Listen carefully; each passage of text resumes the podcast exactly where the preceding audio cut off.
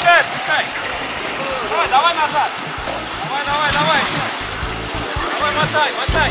Мотай, мотай. Экстремальный автомобильный спорт. Автоклуб на Моторадио. Давай, давай, давай.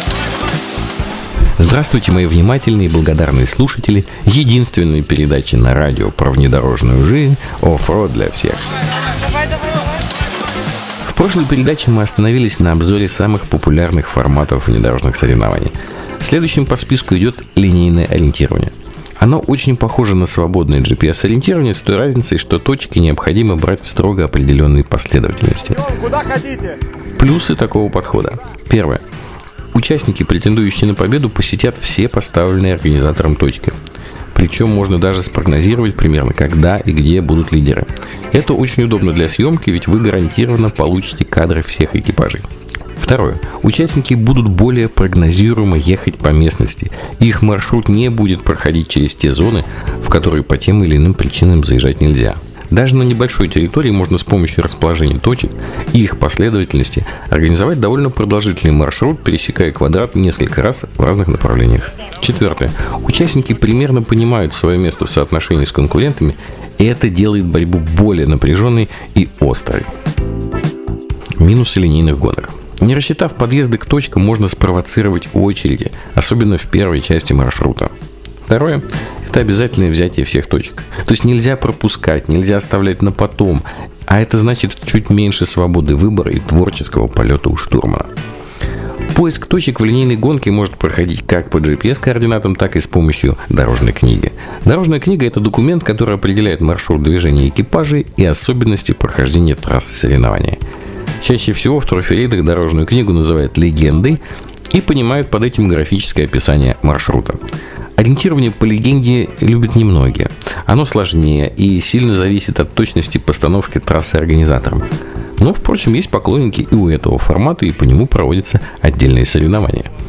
И раз уж мы зашли с вами на территорию закона, давайте послушаем, как говорится о нашей теме в документах. Для начала надо нам с вами разобраться в терминологии. Что такое трофи-рейд с официальной точки зрения?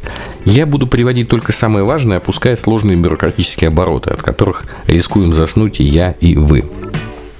Итак, в соответствии с действующими правилами проведения трофи-рейдов, или как их еще обычно сокращают ППТР, трофи-рейд – это соревнования на автомобилях, проходящие по тяжелому бездорожью и включающие в себя один или несколько спецучастков – Спецучасток – это часть соревнования по преодолению различных видов бездорожья с элементами ориентирования или без них.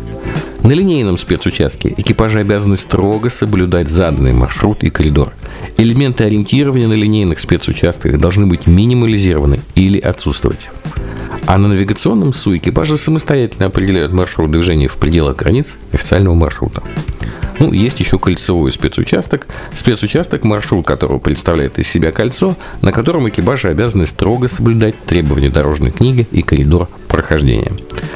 Помимо тех форматов, о которых я уже говорил на протяжении двух передач, есть и экзотические, которые не применяются на официальных гонках, но востребованы на любительском уровне. Например, внедорожные квесты. То есть это когда помимо преодоления бездорожья экипажу необходимо попутно разгадывать загадки и выполнять различные задания. Особенно интересен такой формат в младших категориях для стандартных машин и начинающих или э, семейных экипажей. Мне памятны соревнования подмосковного внедорожного клуба 4 на 4 тут.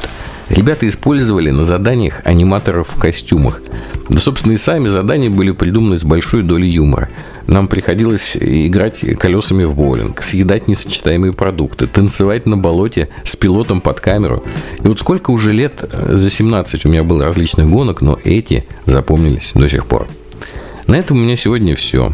Вы слушали программу «Оффроуд для всех» на волнах Моторадио онлайн. С вами был ее автор и ведущий Роман Герасимов. До новых встреч в эфире. А, да, вы это, уже такой грязный, смотри, весь. Практики без здоровья. Автоклуб на Моторадио.